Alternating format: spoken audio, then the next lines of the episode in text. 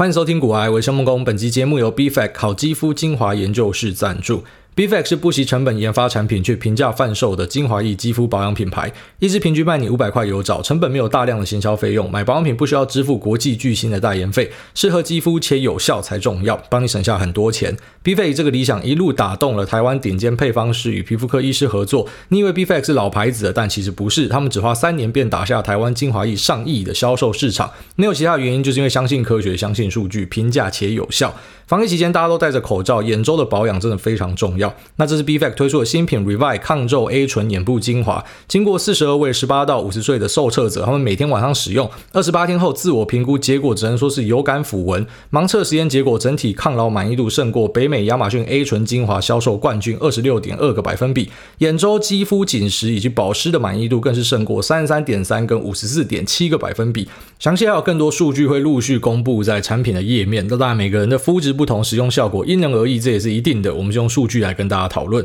有抗老跟美白需求的，请立马下单抗老美白安泰做组。那如果说你是保养菜鸡，有控油跟痘痘问题，请订购控油抗痘 ETF 组。还有更多的股癌专属组合，一定要到资讯栏的链接里面去股癌专属卖场才有。那你不知道怎么选也没关系，点进去这个组合产品页面呢，都会有详细的说明，按照自己的状况去选就 OK 了。那股癌的这个优惠呢，就放在链接这边提供给大家自己去看。那反正记得这个优惠码要使用 G O O A Y E，无论是安泰做年节送礼或者自用都是净赚。那提醒大家，这一次的专属优惠组合活动呢，只有到一月十五号，但是这个优惠码是可以一直用下去的，在这边提供给所有需要的朋友。好了，这边先祝大家新年快乐哦！一月一号，现在时间是下午一点四十一分，不知道大家昨天有没有跑出去跨年，或者说去什么开趴之类的？我大概自从二十三岁吧，就当兵前那一年之后呢，就没有再去参加过什么跨年的派对或什么的。就单纯很累啊，所以其实我自己在蛮羡慕那些在跨年，然后你还有拖的，你还可以出去跟人家喝酒的，代表你们是年轻人哦。因为到了一定的这个岁数之后，可能每个人不一样，有些人是过了什么三十五岁、三十八岁，像我就是比较美红干，倒在地上喘那一种。二十三岁我都受不了，我只要去熬夜什么的，我就发现睡不回来，所以就已经很少去参加这类的活动了。哦，那有些人会想说啊，你干嘛去跟人家人挤人什么？其实我心里面都觉得，那些愿意去跟人家人挤人的，才代表真的是年轻人哦，代表说你对这个呃生活呢还有一定的憧憬哦，对于呃这个人生。呢还有很多想象哦，不然就像我们一样，就是每天就是赖在家里，然后有时候你根本连跨年这件事情都不在意了，你就是躺在床上看电视，看看睡着。醒来就发现哇，已经新年到了，然后就跟这个然后隔壁的老婆说啊，新年快乐啊，那他也跟你新年快乐，就这样就超无聊的哦。所以其实你还有这种年轻的精神是很不错的一件事情啊。那也祝大家在新的一年呢，呃，这个我们是投资相关的节目嘛，所以一定要祝你绩效好这样。但其实我觉得最重要的事情呢是身体健康啊，就像那一句传唱很久的长辈废话，呃，那个健康呢，哈，就是你那个数字前面的一，如果你没有一啊，后面有多少个零呢，都是骗人的，哦，都是没有用的，呃，这个是真的啦，哦就是。我觉得年纪稍微大一点点才会感受到，就我今年准备要进去三十岁，所以就有感的感受到，开始感受到那种 Reddit 上面很多迷因会说，哦，那个你睡醒只要下背不会痛，你就是 Thank you Jesus 哦，Thank you 这个穆罕默德还是说什么玛利亚啥小的，反正觉得很高兴哦，下背不会痛就很重要。那开始有一些小毛病会跑出来啊，那虽然最近我看到有一些医生在贴文讲说。什么年纪变大代谢慢？那其实是大家在那边自我催眠，其实就是你肺讲白一点哦，就是没有什么代谢会变慢这种事情。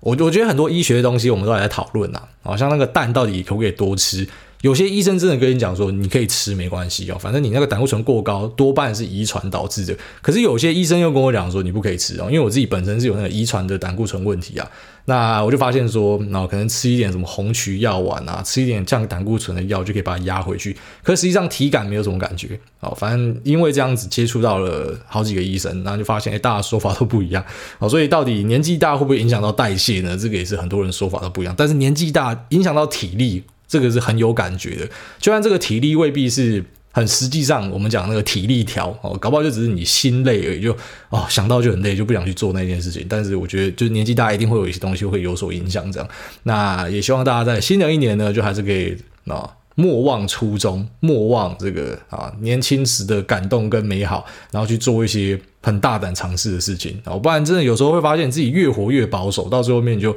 啊、哦，不想出门，不想去这，不想去那，好，所以我会一直强迫自己，就是要跟大家出去见面啊之类的。就我之前跟大家提到那个 Yes Man 金凯瑞那一部电影，他抄我的 idea，我觉得那个是对的，就是你要有一段时间就是要什么东西都说 yes 啊，然后你自己出去跟大家参与一下，这其实件好事，因为呃。如果说你出去之后你发现很无聊啊，你就会很很珍惜你自己在家宅的这个时光啊。但是如果说呢，呃，你出去之后发现很好玩，那你也开启了一个新的路线嘛，所以会发现就是有一点这种哦撞击是很不错的。好，那每年年底对于很多人来说最重要的事情就是要去做一个年度的检讨嘛。那这个其实是看你的周期啊，就如果说你今天做的周期是很短的话，你是打什么当冲、隔日冲，或者说你是打波段一个月、两个月的。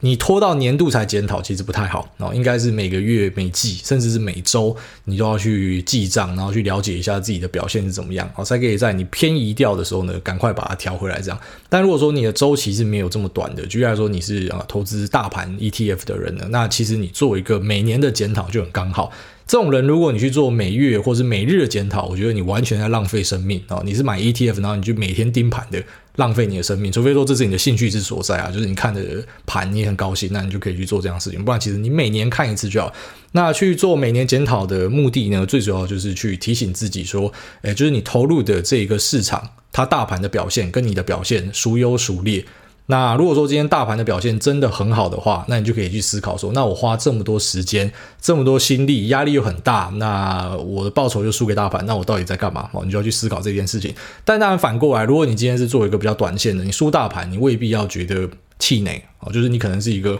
投资上瘾的人，买股票上瘾的人，就是你在这个交易的过程之中获得很大的快乐。像我自己就是这一类人啊，所以啊，像我们如果说今天是输给大盘的话呢，其实也不用太呃，就是去。叼自己啊，然后非常的难受或什么的，你就要想成说，这是你缴的学费啊，就你希望在短线的一些进出过程之中，可以去呃获得很不错的绩效，可以成为一个正职投资人什么的，那你就要想成这可能你花去的时间呢，跟你赔掉的钱，它可能就是一个学费。但当然你的学费也是有限的啊，你不可能每年都一直赔钱啊。所以如果当你真的发现你做的不好的话，那可能就回头是岸哦，因为终究大家来投资的目的是什么？除了有些人是真的把这个市场当赌场，然后觉得很过瘾啊，我今天押对很爽，那个是例外。可是大多数人，我相信绝大多数人投资的目的就是希望说自己在退休的时候可能有一笔钱可以花用嘛，或者说呃，可能在这个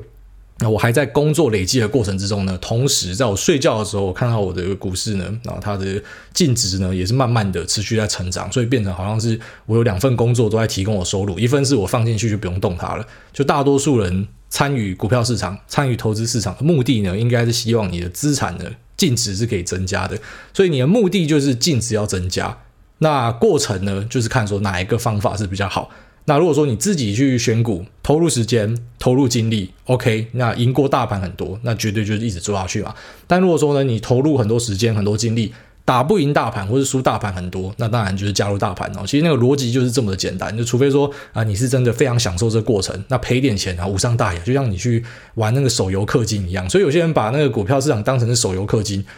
以前我会觉得这样不好了，但后来想一想，好像也没什么不好了。反正你拿去手游氪金，那个对很多人来说，你根本就是把钱丢到水里面嘛。那如果说你今天是呃去参与市场，那可能你赔了一点钱，但是你获得很很大的一个乐趣，或者说呢，呃，你可能了解很多产业的脉动。你觉得缴一点学费 OK 的话，也可以这样做啊。所以其实啊，年度检讨或是季度检讨啊，月度检讨，或者说呢，每周检讨，这个完全是看你的周期是长跟短，然后同时呢，也要看啊你的目的是什么啊？你是想要成为全职交易人，还是说你就只是单纯的我资产要增加？那资产要增加，当然我们找一个最小阻力解哦，我这样做可以最小阻力的达到那个目标，那我们当然就这样去做。好，那对标的时候呢，选择这个呃 benchmark 很重要，就是你要跟谁比较嘛。啊，你在台湾一定就是比加权。那如果说你玩小型比较多，可能也可以把贵买纳入比较。你在美国的话呢，可能就是对 SPX 哦标普指数，那对 VOIVVSPY。那如果说你都是全丢科技股的话呢，那可能就是对个纳斯达克啊，那可以看这个纳斯达克一百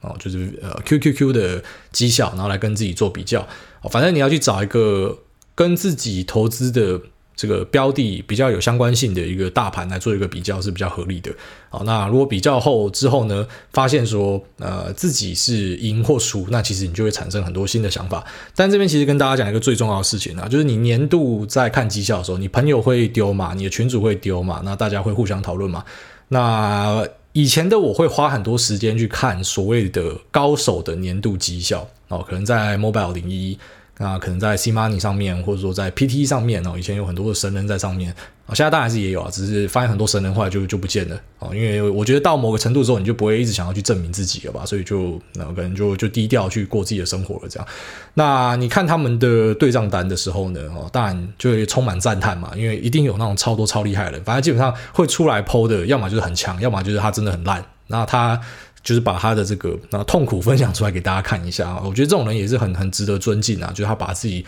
为什么会失败的理由分享给你，反正只要有人分享，我们就是啊当看官的，就是帮你鼓掌哦，就是谢谢你的分享这样。那以前我会很执着于去看这些高手们他们进出的这个时间点哦，就是我希望去找出一些他们的脉络，这样为什么他会在这个时候买进？那为什么他会在那个时候卖出？哦，这之间的价差是多少？为什么这一笔他会停损？那他挑的标的呢？相关性是什么？哦，是不是他们是同个族群的？还是说呢，是不是因为他们有呃被纳入指数的一个题材？或者说呢，是不是他们有什么啊增资啊减资可转债之类的？就以前会花很多时间试着去归纳一些高手他们的做法，然后到最后我才发现，就是就那一句啊，蓦然回首，那人在灯火阑珊处。就是你会发现，你绩效的关键其实自己的对账单。好，所以我才会一直跟大家强调说，你不需要去跟别人比较。啊，因为那是完全没有什么意义的事情。然举例来说，像我们自己在 Telegram 里面，大家也很常会互相切磋嘛。那你就会发现，诶，有些大佬他的单呢是很均衡的配置，那有些人他的单呢就是全部都是选择权，哦，可能九成以上都是选择权，都是 call 啊，都是 buy 扣而且甚至是啊价平价外，也就是极高风险的配置。那其实为什么会有这么大的差距呢？最主要原因就讲现实一点啊，就是本金的大小哦。如果你今天你本金是十万块的话，是我也会像他那样压。就我今天如果本金是十万，我绝对是那样压，我就跟你干一发。然后像我跟大家坦诚的，我在初期就是融资的话爆掉，绝对都是干到最大哦，因为那时候没有钱嘛，那又又希望说可以快一点。虽然我真的还是不太建议大家这样，就是慢慢来也是可以达成你的目标。那你少掉了死亡的风险哦，所以看你听不听得进去啊。反正总之呢，啊，就是以我自己的想法来说呢，我会认同那样的做法，就是你没钱的时候你赌一点啊。如果说这个东西是你的专业，那你也有。相当程度的了解，那你做更高风险的一个尝试，我觉得还好啊，因为你有时间可以盯盘嘛什么的。但如果你今天的本金已经到了什么五百万、一千万，我相信很少人哦，真的很少人会敢你的部位全部都放扣。就是你完全没有什么限股，全部都是扣之类，或者说啊，你把杠杆开到最大最大这样，然后就是你有五百万，那你就一样使用最大的杠杆，哦，用期货来达到这个最大的杠杆的效果。我觉得你是很难去做这件事情的啊。应该说你今天年纪变大了，像大家前面讲，你你年纪变大，你就很难再去人挤人跨年了。你年纪变大，你开始会输不起啊，真的会输不起。就像奶哥，你就变奶哥，你就会开始没有办法去承受，说我今天本金可能会全部吐掉。啊，你吐掉之后，干你的房贷怎么办？你小孩怎么办？啊，对吧？可是你二十几岁的时候，啊，你本金吐掉，妈，大不了再回去打工两三个月，我本金又回来了，我他妈我本金就十万块了，所以我是随时可以归零，我没差啦。然后那我可以重新再来过，所以我可以去做一些可能比较高杠杆、高风险的事情。但你年纪大的时候，你真的就会比较难。哦，那也不是说什么你蛋蛋缩小，吃了塑化剂还是什么，那跟他没有关系，就单纯是你有家累了哦，然后你有。你有一些责任的，所以你没有办法那样做了。那或者是就单纯的，就你钱变大，你就不愿意输了嘛？那你十万块输掉没差，诶，一千万你整个去打价外选择权输掉，一千万不是说什么打工打得回来的呢？哦，一千万可能就是呃，你真的要回来，可能就再再隔好几年这样。所以呃，对于这些资产有一定水准的人来说，他是确实就没有办法去做那样的事情。所以当你今天去看这个对账单的时候，也会。有一样的状况啊，当然我们不要像有些酸民就去酸人家说，哎，你那个本金怎么来的？我看到很多人丢对账单，最常被问就是啊，你本金怎么来的？不是人家本金怎么来，干你屌事？你赚不到本金，就代表你自己能力不足嘛？就你不用去质疑人家的本金是妈妈给的、爸爸给的还是怎样，因为那不干你屌事嘛。就算是那怎样，你就吐他一句说啊，还不是靠你爸？那你你爽没？哦，就你会发现说，很多人可能最后面不分享也是因为这样，就是会各个角度都可能被酸嘛。啊，你本金哪来的？或者说。哦，干你的那个交易额这么大，就你报酬率还这样哦。然后像有些当冲的可能是啊，报酬率才零点二趴之类的，就很低嘛。可是因为他刷的那个成交量超干大的，所以还是可以赚个几百几千万。可是就一样被人家酸这样。所以我相信很多人后来不愿意分享，也是因为就就很多酸民嘛。那你贴出来被酸，而且其实到最后你会发现，就是有名之后你更不太敢贴这样的东西，因为你贴了，要酸你的还是会酸你。啊，但是有一些有心人士可能就想要绑票你，或绑你小孩什么的，就是大家就要注意啊。然后特别是这个时代很变态，大家都有办法找到你是谁这样，所以财不露白这件事情还是要记得。就是你证明自己呢，其实就是靠啊，到底大家真的有没有办法从你的身上收获到一点东西，而不是说你去丢，你到底多有钱这样啊？因为有时候你被人家激到，你丢出来，就说没办法，人家就跑去呃要要要弄你或什么的，那对你来说是一个很不好的事情。好，所以其实当你看懂了这些东西之后，那或者说曾经像我这样子，然后你试着去从一些高手的对账单找到一些轨迹跟脉络，确实是有时候会找到，就有时候会找到一些还蛮好玩的东西。然后举例来说，有些人去追分点。那分点里面当然有很多是假的，他故意买给你看的啊，故意卖给你看，然后最后面再汇波啊，用一些手段，然后去把这个轨迹给盖起来。反正重点就是他当时买的，就是故意要钓你上车之类，他就是故意去钓那些要看你东西的。当然是有这样子的人哦。那呃，在追筹码或者说你去追人家对账单的过程之中呢，就是有些东西他未必会帮到你啊，就是你可能因为你看了一个高手的东西，所以你会。相信他嘛，因为你知道他是有绩效的人，好，所以你就会觉得，嗯，这个方法可以这样做，所以你会试着去复制他的方法。那最后面，呃，会成功与否就很简单嘛，就还是要等时间到的时候，然后你下一个年度回顾的时候，就会发现说自己可不可以嘛。可是其实我给大家一个建议，就是啊、因为我是过来人啊，就是我花很多时间投在上面，那当然。在市场中，一定有人花比我更多的时间，然后比我更会赚，比我更强，什么，那那是绝对的啦。然后，但是我自己小小心得，稍微跟大家分享一下，就是你真的不要去跟别人比较，因为其实关键就在你自己的单上面。所以，当你今天去看任何人的对账单，第一个事情要认知的就是，如果他的本金跟你不一样，如果他的现金流跟你不一样，哦，如果说他今天的收入是啊一个月三十万，你的一个月收入是五万块，然后你们一样有扛房贷。那你可以做的这一种呃高风险的做法，一定就比他来的少哦，因为你们扛一样的房贷，然后你们可能本金也一样，但是因为他现金流比你强太多了，所以他今天输了他没关系，他下个月的钱又回来了。那但是你输了，那你可能就完蛋了哦，因为你可能下个月的钱进来补你的负债都不够，所以呃，你如果有这样的认知，就会知道说，就我们今天去看那些所谓高手的单，或者说我们群组里面呃任何一个大大的单。第一个东西就是你要先去认清，说你看别人的那个表演的意味比较重要啦。哦，就是你看他觉得很帅，然后就可以去思考说，嗯，我下次也可以这样试试看，然后拿一点部位来试试看他的做法。也就是说，你把它当成是一个展示。其实是比较正确的，而不是说什么他丢了一个东西之后我就要学习哦，因为学习其实从来都不在于说去看别人的东西，学习应该就是看你自己的东西，那才是呃最大的学习。也就是说，其实每一次的检讨，我觉得对我来说，呃，影响最大的部分就是我会发现，哦，原来我那时候可以这样做，或者诶，原来我其实是对的，那只是在过程之中我可能遇到了哦，举例来说什么。美红干的外资在那边喊说记忆体领动，所以我过程中停损，然后八月多跟大家分享过贴单嘛，最大的呃单月回调，今年就发生在八月，哦，就是四百四百多万的一个亏损这样，那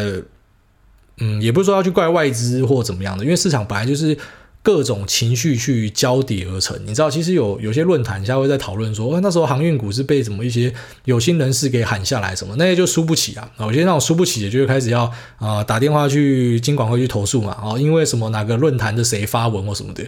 我有时候觉得这些人的脑袋构造太简单了，就是市场绝对不是说什么一个人可以决定的，它就是一个共识。然后当然可能有些人会点火，他他看空或什么，可是你你就会发现，就大多数人都会选择性的相信。然后当今天呃这个隔日冲明星队哦，大家知道台湾的隔日冲明星队很喜欢帮大家锁涨停这样。那如果他们锁涨停之后一路上去，没有人会去谢谢他们的，大家都会觉得自己厉害了啊！我基本面选股啊，我突破选股啊，都是自己厉害啊！今天赔钱就开始很多人去怪那个什么隔日冲明星对吧，跑去那个凯基的呃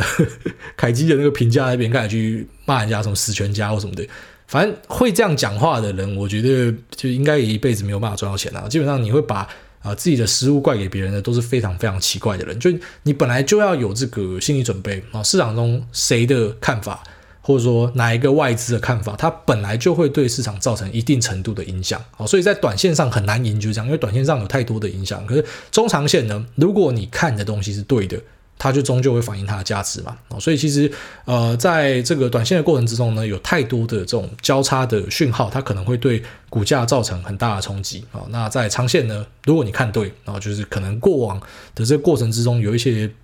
那起起伏伏，可是最后面它可能还是会回到原来的位置，好像那个机体领东，那本来说机体领东，后来这个八九月的时候，很多机体跌烂嘛，台美都跌烂嘛，而且很多就再一次的爬回去，哈，就可能短期的新高这样。那对于周期比较长的人来说，可能就啊就经历了一个噩梦这样。可是对于周期比较短的啊，像我去打这个部位，那时候之所以会有一个负四百多的已实现。亏损呢，就是因为是短期部位哦。那短期部位为什么要停损？为什么？诶，你不要拼看看呢什么的，就一定会有人想这样问嘛。那这其实也是来自于说去检讨自己的啊、对账单，检讨自己的绩效，然后去得出的一个结论，就是如果我没有去在杠杆部位做停损的话，其实我搞不好已经不在这了。那我已经结束掉了，就我可能会有四五次甚至更多次的砍在阿呆股的一个经验啊。但是呃，砍在阿呆股呢，代表你还是有继续活着嘛，只是你可能觉得很干而已。可是如果说你没有砍，在阿呆股，然后呃，最后面它就是直接下去了，然后它最后面证明它不是一个阿呆股，它是一个万丈深渊的话，那你我们就不见了这样。所以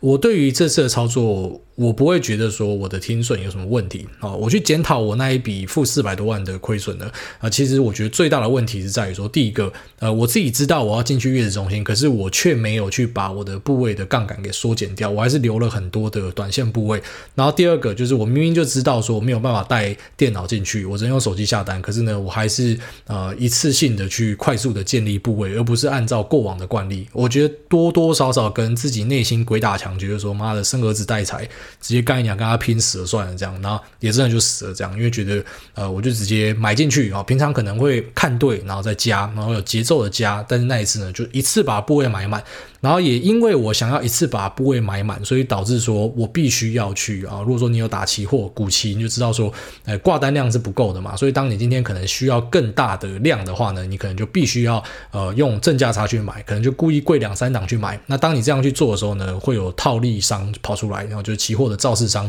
那他就会卖你这些就是你溢价买的期货，然后之后在呃这个现货的部分呢，他也会做一个避险的动作往上追。所以其实某种程度你可以用期货去操纵现货，就在讲这件事情，那因为我觉得行情应该是我对啊、很有信心，所以我就一次的去把部位买足。那啊、就导致说我今天持有的部位很多，而且我是用可能高于目前市价一两档的这个状况去买。那这个东西其实如果我今天是在电脑前面用我惯用的下单方式的话，我觉得就算我看错，我也不会跑不掉。但因为我就是使用手机，所以当我看错的时候呢，我是真的有一点跑不掉。用手机下啊，有时候因为延迟或什么的，其实这东西我都事前都知道。好，其实大家犯的错，我觉得呃大多数人一辈子会出的问题呢，啊、真的是意外的可能比较少。很多都是你知道不能这样，就像酒驾仔，你知道你不能酒驾。我相信你去问那些酒驾仔，啊，就是平行时空，然后拉出来，然后去去问他，哈，身为朋友的角度，你觉得酒驾是一件好事吗？就是大多数人应该都跟你讲说酒驾不好，可是为什么他还是酒驾？就会侥幸吧。我觉得人就是会侥幸吧。所以，呃，我自己都知道那样做可能会有问题，但是。我不知道，就是一时间的鬼打墙之类，那我也承担了他的代价嘛，就变成说我买的时候是追价，用正价差买，可是当卖的时候，我今天如果行情逆转，那我就必须得要停损的时候，我就是用这个逆价差卖哦，也就是说我今天会追更高，杀更低。哦，可能现货的变化只是四十块变四十一块，再变三十九，但是呢，我实际上是追四十二点五，然后卖三十八点五，所以光是这个正逆价差的部位，可能赔的就比实际上点数赔的还来得多。啊。但你说事后回想这样去做这件事情，但如果我们是开全视野哦，上帝视角，我当然说妈的，早知道那时候就摊平嘛，摊平就解决一下就赚烂了嘛。然后最后面记忆体这波是有是有打回来，但是没有到赚烂的原因是因为前面亏太多嘛。那可是我们当然没有办法用上帝上帝视角去看这件事情，因为如果说今天是换成别的东西，就是我今年可能其他啊，就像说还有一个蛮明显看错的，就我自己现在在年度检讨，那我觉得可能就是苹果啊，苹果的看错呢。我个人会觉得不是说基本面的关系，而是我对于估值的。然后这个修正太有自信了，就是我自己会觉得说，呃，估值应该会往上调，因为今年的 iPhone 十三我很看好它。哦，那我们确实看到拉货的状况有出来，那呃销量也是有出来的，但是股价表现呢非常的软烂哦，就是它可能甚至连去年的高点都没有碰到。那为什么会这样呢？其实就是市场可能对于这个东西的估值变低，很明显的发现说，目前市场资金的焦点其实并不是在啊、呃、手机这一块哦，不然联发科也不会他妈的 forward PE 只有十十点多而已，就很低诶，多少 IC 设计三十几倍。在算的，妈联发科干，那台湾最强的 IC 设计之一就只有十几倍，很简单，因为手机可能就不是啊、市场在这一年的一个重点嘛。那这个就是基本面的部分。就如果说当时我可能是呃遇到瓶盖股的下跌，假如说我也是使用短线部位，我就是疯狂的去摊平，一直去加的话，其实就会造成很大的破坏。所以你会知道说，虽然在呃这个记忆体的案例呢，就那一波八月多那个亏损那个停损是呃。砍在阿呆股哦，事后看是砍在阿呆股，可是它是必要的哦。就如果说我一直去在意，可能几次砍在阿呆股，然后下一次又决定说不要，这次跟他拼。那如果说这一次错的话，我就会很惨嘛啊。但这个就是从这个呃自己的对账单里面检讨才会发现的东西。也就是说，其实大多数的问题你都可以直接在你的对账单里面找到。反正你会亏损，你就可以视为说这个东西是有问题嘛。只是它的问题可能是非战之罪，或者说这个问题是很大条的问题，就两个可能性嘛。然后一个就是啊，单纯的可能遇到呃。别人在喊盘或什么的，然后下去，但只是因为我加码加太急了。如果今天是分批打，我就耐得住洗嘛，然后这个可能就非战之罪嘛。那呃，下次就知道怎么样调整。那如果说真的就是自己的问题，就像说你看错了，然后然后你才会产生这些亏损的话呢，那你就更应该去修正。哦，就下一次你就会知道怎么调。那其实比较快的检验自己的方式，我跟大家推荐就是，如果说呃你今天发现说你的亏损。啊，你买进的东西的亏损，那你现在已经过完一年了嘛？然后那些亏损是发现发生在这个今年的过程之中嘛？然后你现在事后看，如果那些亏损的标的你停损掉的，那它最后面是一路往下走的话。你不要觉得气馁，就你今年打出大盘，其实你未必要觉得气馁，因为你是有把血止住的，只是因为你看错啊，你就下次尽量不要看错嘛。那能不能看错，那是眼光问题，我也没有办法改变太多，眼光是大家自己要去训练的事情。可如果说你发现你停损的东西，可能最后面它是一路往上走的，或者说在过程之中，其实它就是在盘整，它也没有真正大跌，可是你一直追了又砍，追了又砍，可能像台积电这样啊，你可能赌它突破，没突破又砍，那这个可能很大就是你的策略出了问题嘛。那再来就是像前面那个案例呢，就假设是一路往上走，那可能就是你的信仰不够嘛。你知道，其实很多人会讲，他今天做了很多功课，做很多研究，然后买进一只股票，然后之后呢就遇到了一个什么 Omicron 还是遇到什么，然后短线杀个两三天，他就全部砍光光。然后最后面车子就开走了啊！这个就是你信仰不够嘛？你有没有去理清说这个东西到底跟你的标的有什么样的关系？还是你就只是单纯的跟着市场情绪在走？那如果说你是真的跟着市场情绪在走，我觉得是很困难的事情，因为呃，你自己回头看过往的这个股市啊，就你自己的标的也好，或者说大盘也好，就算它是长期一路向上的东西，可在过程之中，就是偶尔就是有那一种突发。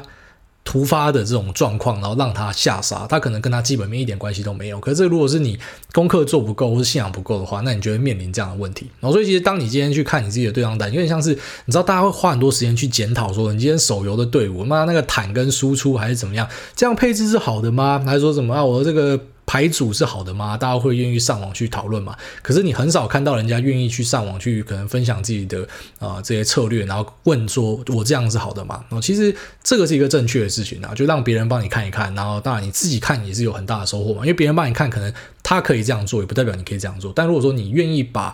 你花在手游的精力哦，拿个一半来。做这个啊、呃、股市的检讨的话，其实它是差不多的事情啊、就是我这样子做一年过去了，那这样到底是好是坏哦？这是一个非常重要的过程呐啊、所以其实与其去看一些呃高手，当然你可以从他们身上学到东西，可我真的觉得那是 for show 的的成分比较多，也就是说。你未必可以真的学到很多东西，而是啊，你可能学了一些酷招，你也不确定你可不可以用，但是你看了一些酷招，好，可是你看你自己的东西的话呢，那是真的可以学到很多很多东西。好，那这节目先到这边，我们接下来就进入 Q&A 的部分。那这第一位蓝佳佳他说台居居小居居请问主委怎么调试把两成资金放在居居一年？那就像一滩死水，看着别人飞上天，我还在地上爬。而这个我在出国之前，我也会把台积电的部位持续拉大啊。我在过去的一年其实。有玩过一两次台积电，但是呢，都是比较偏短线的。那可是我，然后这一次出国之前呢，我会选择把这个台积电部位加大，因为我看到了一些契机啦。那首先，当然台积电它本身在那边盘一整年，就像是那时候美国的大权值，苹果盘一整年，那是一样的。你的营收跟获利是持续有在往上追的，所以其实你去年都买得动的话，你今年就是除非。你觉得这家公司基本没有改变，不然今年是更便宜的，因为它已经停在原地一年，让获利跟营收去追了。那再来就是呢，其实，在明年有一些什么 WiFi 的 System Chip，或者说呃一些射频元件相关的东西，很多以前是去使用二十几奈米制成的，会转成十几奈米。那我觉得这对台积电来说，因为呃十几奈米是台积电最赚钱的节点之一啦，然后所以这可能对他来说是一个潜在的利多。这样，那。我自己会选择，就是台积电应该不算是什么爆牌吧，那么台湾最大权值股，但我就可以坦白跟你说，我会想要加大了。那，我自己的想法是这样。下面位，请不要打手枪。他说：“新年第一天，五星吹到出翔，国外大大新年快乐。那第一天就要录音，辛苦了。又到了新的一年，想问几个问题。看投资节目常常说第几季是某某旺季，那这个说法到底有没有可信度呢？是否有需要在季前提前配置呢？还是其实到时候看什么涨就是旺季？那第二个，目前手上有比较高比例的车用 PCB 股，选的也是车用占比比较高的标的。那新闻整天吹一吹，但是目前不但没有吹出翔，还进入圣人模式躺平中。那想问国外大家是否会觉得，与其守着车用 PCB，不如换晶片或 IC 设计这种涨势比较明显的呢？那谢谢国外大家解惑，祝新的一年全家身体健康。哦，谢谢，祝你新年快乐。那录节目是不会辛苦啊，因为录节目其实就是我跟社会。微小的做连接的一个方式，不然我每天宅在家里，其实我也会烂掉。这样一个小时打开来录一下还 OK 啦，然后跟大家交流一下。然后你说这个第几季是旺季这种东西，这个其实是确实存在的东西啊。只是当然，如果你用股价来判断它旺不旺，这个是不对的。然后一般来说，我们说旺季就是说啊，举例来说，像你刚刚讲那个 PCB，在第一季一般来说就是淡季，所以淡季就是你会看到它营收表现没那么好啦。那如果在淡季营收反而上来的话，那可能是有鬼哦，那可能是有新的新的契机哦，这是你要注意的东西。但是啊、某某季是某某什么什么的旺季或是淡季，这个是一个很中性的评论哦，就像是可能啊，散装航运可能是在第三、第四季会起来哦，这个就是全球的一个状况就是这样。或是你其实，在台股有听到什么五穷六绝七上吊嘛？哦，有这个说法，就是说，诶，可能在。他他提到的这个五六七月呢，诶，在一些电子零组件的股票，它的表现可能就不好。那现在是看每个产业去去论啊。那旺不旺季跟这个股价其实没有什么太大的关系，它是两回事啊、哦，它是两回事。所以呃，这种东西其实很好抓。简单来讲，就是如果你去找同一个产业，它在某几个月的营收会一起很好的时候，那可能就是拉货的时候。好像瓶盖股就很容易去抓到这样的一个周期。然后再来就是说，呃，你目前有这个车用 PCB，然后是。车用占比也高哦，但是新闻一直吹，它就不会动。其实这你要注意啦，当今天一个东西大家都知道的时候，它还不会动，这个利多可能就根本就不是利多了。简单来讲，很多人会喜欢拿着一个新闻，然后说啊，这个东西就是现在市场下跌或者上涨的原因。这其实是一个很奇怪的事情，就是大家都知道了。有时候觉得美股更明显啊，就我们美股群有些比较可爱的跟新来的，就会拿一些新闻说啊，现在市场在跌什么，连你都知道的东西，哦，连你一个在台湾的。Nobody，我今天不知道批评我里面那个人是 Nobody，就相较之下了，就是啊，人家华尔街他们是专业的嘛，那他们早就都知道的东西啊，然后你现在才知道，你说这个东西会影响市场的涨跌，就很奇怪。所以你拿着一个后照镜在开车是很奇怪的事情然后，你拿着一个新闻然后再解释现在行情，以以今年的案例来说，就是很多人会拿啊，现在是 Omicron，现在是 Delta 什么的。你就看，当 Omicron 跟 Delta 新闻最高点的时候，你那时候去卖股票，你是不是就是市场中的阿呆哦？类似这样，就是当大家都已经知道一个东西的时候，它还不会动，反而是我会选择要小心的时候。那你要不要去追什么 IC 设计这种会动？那是因为你现在看到台湾的大盘在最后几天突然他妈升龙拳嘛，啊，就台积电跟联发科他们在贡献的，大权值在贡献，环球金啊，所以你可能看到这个会想要追啊，这个跟。可能举例说，你看 PCB 是因为价值投资，你看到它的价格或什么的。那你你看这个这个现在晶圆在上涨，是因为它的动能，因为它有上涨的趋势，它是完全不一样的逻辑，所以尽量不要把它混在一起。当然，有一些人他是 hybrid，好像我自己就觉得我自己是一个 hybrid，就是我会把呃价值投资的标的放进一个股池，然后我一个那个观察清单，可能就几十只。他们要动，我才要买它，就是我就选择去做混合。如果你是这样是 OK，但如果说你不知道自己在干嘛啊，今天这个地方看到它涨就想要去追，那自己买进的东西也完全都抱不住的话，这反而是不太好的。所以要先去了解一下自己的想法是怎么样。那下面有这个雷雷的瓜，他说明年我要上船挑战四十个月的年终，哎，大概是我了。那想要问两个问题。第一个对第三代半导体的看法，然后第二个啊，这个听了上级选股的方向，真的觉得自己很不会选股。那 Fastly 呢，一百四十跌烂我跟到，成本七十；八把呢跌烂我一样有跟到，成本一百八。那 Square 虾跌烂还是更好跟满，成本两百一。所有的股票我通通都抱过一座山哭啊。OK，那第一个对于第三代半导体的看法哦，这个他是礼拜五留言的嘛？那其实你应该有看到我脸书跟 Telegram 也丢一篇，我去评论第三代半导体的。我觉得我说我重点都讲在里面了。首先第一个就是它跟矽基的产品相比，它的量非常少。哦，举例来说，以环球晶他讲说，二零二五年他们的碳化矽可以拉多高多高嘛？那实际上呢，到那个时候可能碳化矽的占比都还不到它的十趴哦，就是细晶圆还会是最主要的，那矽基产品呢也会是最主要的。为什么？因为便宜啦。所以呃，第三代半导体它并不是一个。呃，如果说你用这种所谓的三代，可能有些人会想象成是哦，第一代、第二代、第三代，然后是后面的会取代前面的，其实不是，它就只是一个立基型的应用，你可以这样想。哦，所以第二代就是什么生化镓嘛，然后磷化银嘛，那第三代就什么碳化系嘛，然后氮化镓嘛，它其实就是一个。呃，用在射频、高频高压或者说车用的一个呃比较特殊的啊、哦，那成本是贵很多，可是因为它的效能有其卓越之处的一个零组件啊、哦，所以关注这样的标的，我会觉得你要看它营收占比很纯的。举例来说，像台积电，它有没有做第三代半导体？有啊，只是就很小很小。哦，但是有些公司它第三代半导体的占比可能是公司的这个九成以上哦。举例来说，一些海外的公司，你可能可以找到一些这种占比很高，但也也可能没有到那么夸张啊。但因为它占比很高，它就可以去搭到整个产业的 compound annual growth rate，我觉得它复合成长率超级好嘛，碳化系跟氮化镓的复合成长率都估超高的，所以你就可以想象成说，它公司有可能会搭上这个很暴力的成长。可是如果说你今天是一个占比没有到很高的公司哦，那这个可能不就像是一个说故事的题材哦，大概这样子。然后再来就是要注意的是它们价格啦，就这个跟 LiDAR 很像哦，就是它目前的价格还是很贵。那开始有慢慢往下走，当今天达到一个损益两平，或者说它其实已经很便宜的阶段了，那绝对就会扩大采用。所以我个人觉得，这个三代半导体呢，还是可以仔细的去盯着它。好，然后再来就是这个选股的方向，你发现自己不太会选股。其实如果说你发现自己真的不太会选股的话，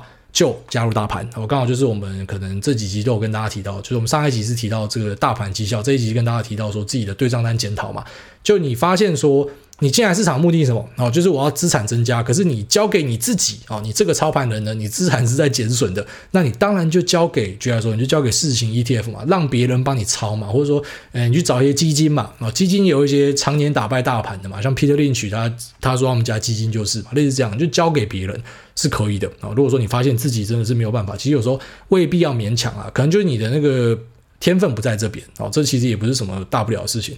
好，下面为一对一真人线上台语教学。他说：“先五星吹捧，但被留言系统白嫖两次。那一道你好，第一次早泄没念到，第二次迟射又被跳过。那这第三次留言，最近刚回听完之前说我急出，对一件事情很在意。若您愿意，以后念到碰风的时候，可以念轰而不是风吗？”那我想要推广台语，闽南仔到大都市不要自卑。十几年前北上念书的时候，发现一堆同学对于台语轮转的我感到崇拜不已。那去新据点更是能够台语歌连发，并靠台语让内人这个偶尔喊吉拜倒在我的石榴裤下。那即便我很穷，但我想一定是有什么离不开的理由。那期待呃在未来能够听到谢主委梦工半写闽南仔的台语发挥，也期待。将来诺亚长大后，那有机会现身 Podcast 多声道切换自如。祝福诸位全家大小身体健康，秋口继续干你娘。那祝新年快乐，且风调雨顺，国泰民安。好，谢谢这个一对一真人线上台语教学。其实我老妈也会很常跟我讲，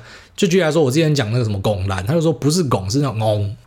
就是要用鼻音发，然后就我妈会跟我讲说，你那个念错了，那超灵呆念错，然后再就是这个碰轰，对，没错，是碰轰做的，因为就很习惯念成那个中文的碰风。好，没关系，那你都跟我提了，我就会注意，以后都是念碰轰。那我顺便想问一下，像你这种台语仔去那个 KTV 点歌的时候，呃，就是如果说有人点潮州土狗，不知道你的想法会怎么样？像我觉得潮州土狗是蛮蛮酷的，这样，虽然它可能啊一些用语是呃就是。就用用大家的角度来说是比较没有水准，可是我觉得听得很过瘾。这样，那像我自己去学呃各种方言或者说外文的时候，我们第一个一定就是先学脏话嘛，啊，像德文就先学那 Scheiße 这样，就是狗屎，然后去法文啊、意大利文什么，就你一定都先学一些有的没有的东西这样。那我觉得呃方言也是啊，就是什么客语啊、台语，其实都是从这样入门。那其实我也非常。认同就是你去推广方言这件事情，然后这是一件好事。就像我老爸就是一个这个非常认真在推广方言的人。好像我小时候如果说我跟他讲呃这个中文呢，他是不会理我的。他就是我一定要跟他讲客家话，他才理我这样，然后送我去这个客语呃演讲比赛这样哦。然后小时候就会参加一些演讲比赛之类。其实呃事后回想，我觉得这样的训练是还不错的。就像我也会希望我的小孩是多语这样。虽然有时候会有一些很奇怪的，就像像我老婆家那边呃就。他跟他弟妹是不同爸爸这样，那他他弟妹的爸爸就是一个意大利人哦，然后就坦白说是一个富豪这样，那只是呃是一个我觉得有点自以为的富豪，就他他真的认为自己是贵族，而我去查也很讽刺的，就干他真的就是贵族，只是人家自己讲自己贵族，你就很不屑这样。可是他就是啊，自己是 aristocrat 这样，然后呃，他会要求这个弟妹呢，哦，就在家里你是不可以讲俄文的，你在意大利你就是给我讲意大利文，你不可以讲俄文什么。那像我这个。我就觉得是完全无法认同，因为老婆问我啊，就说你会不会也希希望说你的小孩，因为今天在啊、台湾，所以你就只能够讲中文。我说不会啊，就是什么语言都可以会是最好啊。就像如果有人要教我小孩什么啊，因为我自己的闽南语并不是很很轮转嘛，客语还不错这样。那如果说呃我自己可以教他一点客语，那有人要在这个学校里面跟他讲闽南语或什么的，其实我觉得超好的。然后就是有很多的语言在脑袋里面呃碰撞的话，我个人觉得是一件非常非常好的事情。好，所以你应该是因为这个台语真的讲得太帅，所以老婆才动不了吧？下面这个上班上厕所两个小时说虚荣感。那五星直接吹爆，癌大你好，我今年主要都在操作金融股，那结果今年年中把资金转向开发金，那也一直把每个月的薪水都 all in，然后这争气的家伙就在这两个月射到天际去，看着损益已经飙到三十趴的我在想，到底要不要继续买？我看好这只股票，目前没有停利的打算，也打算摆到天长地久。可是如果我现在继续买，我的损益趴数就会下降，成本就会提高，那这样看起来就不爽。其教来大，我既然看好这个金融，然后应该可以分配给其他不错的金融股，还是说应该抛下我这个心态，继续 all in 同一只好呢？那目前啊，因为目前我是真的很爱这只，那最后祝来大身体健康，感谢啊，所以恭喜你开发金，它那个飙起来的时候真的是蛮猛的。那你说，呃，看好一个东西到底可不可以一直买？就风险控管的角度，我还是会建议你哦，就是你未必要拆得很散，可是你鸡蛋不要放同个篮子，你放。两个篮子也好啦，哦，就五十趴五十趴，这个算在很多资产配置的人角度里面，这已经是超级高风险的，可是我觉得可以接受哦，就是啊，至少一家公司如果真的出了问题，你不会一次白掉，你至少有有两次机会的意思啊，所以呃，以资产配置的角度来说，当然还是会建议你就是尽量，我觉得东西不要全部放同一个地方，但如果说真的很看好。那也确定没有问题，而且呢，投入的钱呢，照下看来就是你的呃薪水，然后拿进去 all in，然后只要薪水拿进来就就就去 all in 的话，那看起来是没有什么太大的一个有争议之处，然后就只是用资产配置的角度可以去吐槽一下，说，诶，如果这个开发金后来有舞弊，或者说什么内控出什么样的状况，你是不是就有机会会会中标？就最多可以这样子，可能。呃，质问你一下。可是，既然你是很熟悉，知道他在干嘛，那你也很有信心，就可以买。我觉得，呃，什么损益的趴数会下降，成本会提高，那根本就小事情哦。因为其实很多的好股票都是越买越贵啦。举例来说，像这个台积电以前是两百多块，不知道大家相不相信？然后这一两年进来的人应该很难相信，但台积电停在一两百块很久，非常久。所以其实。一两百块买的人，现在再买一个六百块的台积电，我知道他就会受不了，他觉得很怪。可是，在我的角度来说，我觉得一点都不怪，我觉得还好哦。就是我不太在意这个股票过去的价格是多少，因为那都是已经是过去的事情了。就是我今天买一个东西，我会看它的未来是怎么样，所以我只要未来觉得它会更好，我就不会犹豫的去买它哦。即便说它可能目前看起来是很高了，因为